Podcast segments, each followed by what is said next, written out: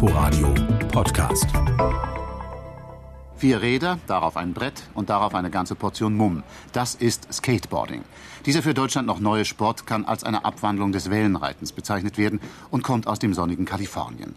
Das kleine Brettchen gilt dort seit 17 Jahren als sehr verlässlicher Lieferant für den Onkel Doktor. Was heute die Debatte um den E-Roller und seine Gefahren ist, das wird 1977 am Skateboard festgemacht. Denn laut Straßenverkehrsordnung handelt es sich nicht um ein Fahrzeug, sondern um ein Fortbewegungsmittel und gehört somit auf den Fußweg. Es dauert noch eine ganze Weile, bis es sich auch als Sportgerät durchsetzt und zum Werbeträger wird. In Ostberlin zur 750-Jahr-Feier übrigens ein ganzes Jahrzehnt später. Mein Name ist Harald Asel. Willkommen zu Berlin Schicksalsjahre einer Stadt. Eine Chronik in 30 Folgen vom Mauerbau bis zur Wiedervereinigung. Nicht die Leichtigkeit des Skateboards bestimmt das Jahr. Nach der Ausbürgerung von Wolf Biermann rumort es in der Ostberliner Kulturszene. Und im Westen eskaliert die Konfrontation zwischen Staat und Terroristen. Arbeitgeberpräsident Hans-Martin Schleyer wird entführt, um Andreas Bader und andere freizupressen. Eine Kultur des Verdachts spaltet die Gesellschaft auch in Berlin. Der deutsche Herbst 77 war geprägt von einer Sprachlosigkeit, von Ängsten äh, vor Eskalation äh, und vor Repressionsmaßnahmen äh, des Staates. Es war eine lähmende Stille. Der Berliner Rechtsanwalt Hans-Christian Ströbele. Er war in den 70er Jahren Verteidiger unter anderem von Andreas Bader. Das dauerte ja viele Wochen. Eine Lösung äh, war nicht in Sicht. Die Bundesregierung hat sich ja auf keinerlei äh, Gespräche oder ähnliches eingelassen. Während ich hier spreche, hören irgendwo sicher auch die schuldigen Täter zu. Sie mögen in diesem Augenblick ein triumphierendes Machtgefühl empfinden, aber sie sollen sich nicht täuschen. Der Terrorismus hat auf die Dauer keine Chance. Bei mir stand oder bei den Anwälten stand äh, sowohl vor dem Anwaltsbüro immer ganz geheim und vor der Wohnung äh, zu Hause der Verfassungsschutz. Für circa einen Monat bleibt die Stahlhochstraße über den Kurt-Schumacher-Platz für beide Fahrtrichtungen gesperrt. Da mit erheblichen Stauungen zu rechnen ist, werden die Autofahrer gebeten, diesen Bereich weiträumig zu umfahren. Ein zweites Thema, das vor allem in West-Berlin die Gemüter erregt, ist die zunehmende Anzahl von Drogenkonsumenten. Über den DDR-Flughafen Schönefeld kommen nur lasch kontrolliert immer größere Mengen von Haschisch und Heroin in die Stadt. Zuständige Stellen scheinen hilflos zu sein. Die Gropiusstadt, ein Berliner Neubauviertel. Hier leben 5000 Jugendliche. Zu viel für die wenigen Spielplätze, Freizeitheime und Diskotheken. In den Schulen, heißt es, floriert der Drogenhandel.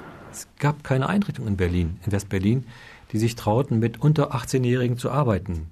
Damals hieß es so, das können wir nicht. Ne? Horst Brömer hat gerade sein Psychologiestudium abgeschlossen und gründet mit anderen die erste Drogenberatungsstelle in West-Berlin. Zwei Jahre später wird in Lichtenrade die therapeutische Gemeinschaft Tannenhof eröffnet. Wir waren uns damals in unserer Gruppe sehr einig, wir brauchen Wohngemeinschaften. Wir brauchen eine Wohnform, wo wir die Menschen, die zu Hause nicht mehr wohnen konnten, die vielleicht auch schon zu Hause rausgeflogen waren, die in den damaligen Heimen in Westberlin oder in der Psychiatrie völlig fehl am Platze waren oder in der Justiz. Wir brauchten eine andere Wohnform, eine andere Betreuungsform. Schon 16-Jährige flüchten in die Scheinwelt des Rauschgifts, weil sie sich langweilen, sich einsam und isoliert fühlen, Angst vor einer ungewissen beruflichen Zukunft haben. Also die Babsi kam als junges Mädchen, 14-jährig, in die Beratungsstelle von der Caritas, äh, gehörte bereits zu der Gruppe, die äh, von den jungen Leuten, 13, 14, 15, 16-Jährigen, die aus der Gropiusstadt kamen. Die hatten sich in der Innenstadt getroffen. Wie alt bist du? 14. Und äh, seit wann drückst du? Anderthalb Jahren. Wie viel drückst du pro Tag? Na, für 100 Mark. Wo holst du das Geld her? Also ich gehe anschaffen. Die waren alle komplett in der Drogenszene drin. Mit allem, was wir an äh, Schrecklichkeiten damals schon kannten. Also Prostitution, Kleinkriminalität, äh, Wohnungslosigkeit, äh, vielfache Entzüge. Ja, meine Eltern natürlich wahnsinnig sauer und enttäuscht von mir waren, das ist klar. Naja, und ich habe ihnen versprochen, dass ich entziehe, war. Und jetzt will ich versuchen, mir ein cooles Leben aufzubauen, war. Und eben zur Schule gehen, danach einen Abschluss machen und dann eben Maniküre will ich ganz gerne werden, war. Wir haben ganz gezielt und bewusst, auch weil wir es konnten, aufgrund unserer Orientierung und Fachlichkeit her, Menschen auch aufgenommen zum körperlichen Entzug die den Entgiftungsprozess von fünf, sechs, sieben, acht Tagen begleitend mitgemacht. Heutzutage würde man sich das gar nicht mehr trauen. In Ostberlin ist derweil der Kaffeenotstand ausgebrochen. Der gestiegene Weltmarktpreis zwingt die devisenklamme DDR zum Strecken des Bohnenkaffees mit einheimischem Getreide. Für die SED-Oberen ein harter Schlag, soll doch die Zustimmung der Bevölkerung mit wachsendem Wohlstand erzielt werden. Die Alternative Intershop hat nicht jeder. Erich Honecker wiegelt ab. Die Berechnungen gehen davon aus, angesichts der von uns nicht zu beeinflussenden Weltmarktpreis für Rohkaffee die beste Lösung für den Verbraucher zu finden. Damit teilte man ja die Gesellschaft und besonders diejenigen, die also nun ja, staatstragende Schicht war, die durften ja keine Kontakte zu Westlern haben. Also hatten sie auch kein Westgeld und waren insofern eher benachteiligt. Peter Pragal berichtet für die Süddeutsche Zeitung aus Ostberlin. Als sein Sohn Markus eingeschult werden soll, entscheidet sich die Familie gegen tägliches Pendeln nach Westberlin und meldet den Jungen in der Nachbarschaft an. Das ändert das Klima in der Klasse. Nicht zuletzt bei den Sammlungen für die Sekundärrohstofferfassung. Die Westzeitung, die ich auch bezogen habe, wurde direkt zugestellt, damit die bloß kein anderer zu Gesicht bekam. Und wir sind auch angehalten worden, die also keinem DDR-Bürger zugänglich zu machen. Und dann haben wir einfach insbesondere die dicken Anzeigenteile dieser Westzeitungen genommen und haben die unter das Neue Deutschland oder andere DDR-Blätter dann also eingepackt. Das Ergebnis war, das war schwerer. Markus Klasse war dann immer sozusagen in diesem Wettbewerb der Sieger. Sektorenübergang Bornholmer Straße, heute Vormittag um 9.30 Uhr. Polizei und Zoll registrieren am 16. Jahrestag des Mauerbaus den üblichen Wochenendbesucherverkehr. Bis halb zehn haben 616 Fußgänger bzw. Pkw-Benutzer den Übergang nach Ostberlin passiert. Nicht nur Devisenknappheit, auch der Status von Ostberlin ist Anlass für die Erhebung von Straßenbenutzungsgebühren für Besucher ab dem 1. März 1977. Der Sprecher des Berliner Senats, Günter Struve, rechnet vor. So etwas wirkt sich immer einschränkend aus. Unsere Bürger müssen erheblich mehr bezahlen als vorher. Bisher 6,50 Mark für einen Tag in Ostberlin, jetzt mit Auto 16,50 Mark.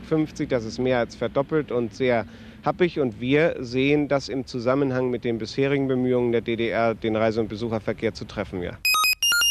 Wegen der Grunderneuerung der Autobahn Berlin-Helmstedt und der Bauarbeiten auf dem Berliner Ring ist im ganzen Monat Juli im Transitverkehr mit Behinderungen zu rechnen. Sprengarbeiten machen an mehreren Tagen auf diesen Strecken kurzfristige Vollsperrungen nötig. Soweit die Verkehrsdurchsage. Wir haben hier Verhältnisse der Subalternität und der organisierten Verantwortungslosigkeit. Und das äh, richtet in der Wirtschaft großen Schaden an. Wir haben also einen sehr hohen Pegel der Desorganisation und der Demotivierung eigentlich. Nicht bloß der Arbeiter, sondern auch der Kader in den, in den mittleren Leitungspositionen. Rudolf Barrow wird mit der Veröffentlichung des Buches Die Alternative im Westen zu einem der bekanntesten Dissidenten der DDR. Andere haben nach der Biermann-Ausbürgerung mit dem Land abgeschlossen. Prominentestes Beispiel ist der 40-jährige Schauspieler und Sänger Manfred Krug. Ich saß eigentlich da und schrieb einen bitterbösen Brief wegen der Ausweisung und dann kamen zwei befreundete Schriftsteller und legten mir diesen, diese Petition vor und ich war, ich war glücklich, diesen glimpflichen Text lieber unterschreiben zu können, als meinen grimmigen, äh, langwierigen Hausfrauenbrief da. Nicht? Ich habe ja Manfred Krug wirklich als König Drosselbart kennengelernt. Mit fünf, sechs Jahren, den Film gesehen und diesen wunderbaren Schauspieler. Und dann ist es, äh, wird so ein Künstler auch ein Familienmitglied. Wilfried Bergholz ist Redakteur bei der Jugendwelle DT64. In der Endphase der DDR gründet er das Kindermusiktheater Ulf und Zwulf. Am Freitag gab es Argo, das ist so mal so eine Leitlinie für den Redakteur. Die Information war, Krug darf nicht gespielt werden. Der haut ab und Krug ist, gibt's nicht, haben wir nie kennen wir gar nicht. Und dann gab es eben in den ersten fünf Monaten nach der Biermann-Ausweisung kein einziges Arbeitsangebot. Das hätte mich nicht zum Verhungern gebracht oder auch nicht in eine schwierige finanzielle Lage gebracht, denn ich bin bis heute nicht entlassen bei meinem Betrieb, VEB DEFA, dem ich so viele Jahre lang die Treue gehalten habe. Und am nächsten Tag, am Samstag, hieß es dann, ja, äh, Krug darf gespielt werden, aber nicht angesagt werden. Und am nächsten Tag, am Sonntag, den 19., hieß es dann, alles toll, Lamberts und Krug haben sich verständigt, er bleibt hier, es gibt eine andere Lösung, Krug darf gespielt werden und angesagt werden. Und Montag früh, als ich dann ausgeschlafen hatte, guckte ich dann äh, die Tagesschau und da war das Foto in der Tagesschau Manfred Krug in seinem Mercedes Bornholmer Straße fährt in Westen. Und das hat mich total erschüttert. Der Wechsel von Deutschland nach Deutschland, was bedeutet das für Manfred Krug? Von einer Stadt in dieselbe würde ich gerne denken. Von einem Land in dasselbe geht nicht, weiß ich, nicht möglich. Deshalb, weil es nicht geht, ist ja so ein Umzug eben für einen DDR-Bürger eine, eine Amputation. Nicht? Deshalb muss man ja das Beil nehmen und sich buchstäblich abhacken. Ein Großteil der DDR-Bevölkerung hat das nicht verstanden oder hat das sehr bedauert. Das war schon ein Stachel im Fleisch, nach meiner Meinung. Äh, dass Leute gesagt haben, ja guck mal da, da die machen rüber und wir sitzen hier rum. Zu Gast im vollgestopften Quartier Latin an der Potsdamer Straße ein Knüller besonderer Art. Die Top Pop- und Rockgruppe aus ostdeutschen Landen, die Pudis, mit einem flockigen Deutschrock aller DDR, gewissermaßen locker vom Hocker. Andere DDR-Künstler haben es leichter, durch die Mauer zu kommen. Erstmals treten die Pudis in West-Berlin auf. Gibt es einen Unterschied in den Reaktionen des Publikums? Naja, ich glaube, einen kleinen Unterschied gibt es schon. Bei uns, als wir jetzt im Friedricher Palast waren, da war natürlich auch eine sehr große Reaktion. Aber ich glaube, hier bei euch im Quartier Latan war die Reaktion noch größer. Und ich glaube, es liegt einfach daran, dass wir für die Leute hier neu sind und irgendwie was Besonderes. Es war ja nicht so üblich, dass man nur Titel geschickt ineinander mixte, damit äh, der Tanzende oder die Tanzenden immer den richtigen Rhythmus aufnehmen konnten, sondern es war ein Unterhaltungsabend im weitesten Sinne. Eigentlich ist Jörg Stempel gelernter Schlosser und studiert Ökonomie. Aber er ist auch staatlich geprüfter Schallplattenunterhalter. Es gab eine richtige Einstufungskommission. Und da saßen mindestens drei Leute rum und die bewerteten dann all diese Kriterien. Rhetorik, äh, Programmgestaltung des Abends insgesamt, Schaffung von Höhepunkten. Ja, und für alle Leute, die heute das erste Mal hier sind, die wissen hier vorne das Blanke oder so sagen wir halbblanke, das ist die Tanzfläche, da, da darf man tanzen. Und übrigens, da vorne ist Rauchverbot. Ich habe mir damals geholfen, indem ich wirklich gute Schlager nur die Refrains zusammengebaut habe und mit einem Tonmeister habe ich mir dann sozusagen ein Beat drunter gebaut, der durchgängig war und habe dann in so einer ja, vier bis fünf Minuten Nummer hatte ich dann zehn Amiga-Titel verbraten, aber ansonsten habe ich versucht, sag mal, 70 zu 30 zu spielen. Also 70 West, 30 Ost. Andere haben im Prinzip 99 West und 1% Ost gespielt. Auch hierbei spielt die heikle Devisenlage der DDR eine größere Rolle als die ideologische Standfestigkeit. Eines aber scheint systemübergreifend zu sein, die Magie der besonderen Zahl. Der siebte siebte 77 wird zum beliebten Heiratstermin. Warum haben Sie gerade heute geheiratet? Haben Sie sich was Besonderes dabei gedacht? Ja, das hängt nur vom Urlaubstermin ab. Wir hätten sonst anders kein Urlaubszimmer bekommen. Die 7 ist auch eine Zahl, die in der Bibel vorkommt, nicht? Und sie wird als irdische Vollkommenheit dargestellt. Und da wir uns etwas nach der Bibel richten, dachten wir, das wäre ein schönes Datum. Das ist ein ganz besonderer Glückstag für mich. Ja, wieso denn? Ich wollte nämlich heute heiraten und heute sind alle Termine belegt und deshalb heirate ich erst am 8.8.88 noch zehn Jahre frei. Und dann kommt es Schlag auf Schlag. Die Queen und Jimmy Carter besuchen Westberlin, Yassir Arafat Ostberlin. In den DDR-Schulen wird der Wehrunterricht eingeführt. 10.000 VW Golf wechseln die Grenze und Sigmund Jähn ist erster Deutscher im All. All das passiert im Folgejahr 1978. Berlin, Schicksalsjahre einer Stadt. Chronik der Teilung in 30 Folgen von Harald Asel und Jens Lehmann. Sprecher Uwe Müller. Ein Inforadio-Podcast. in Kooperation mit dem RBB Fernsehen.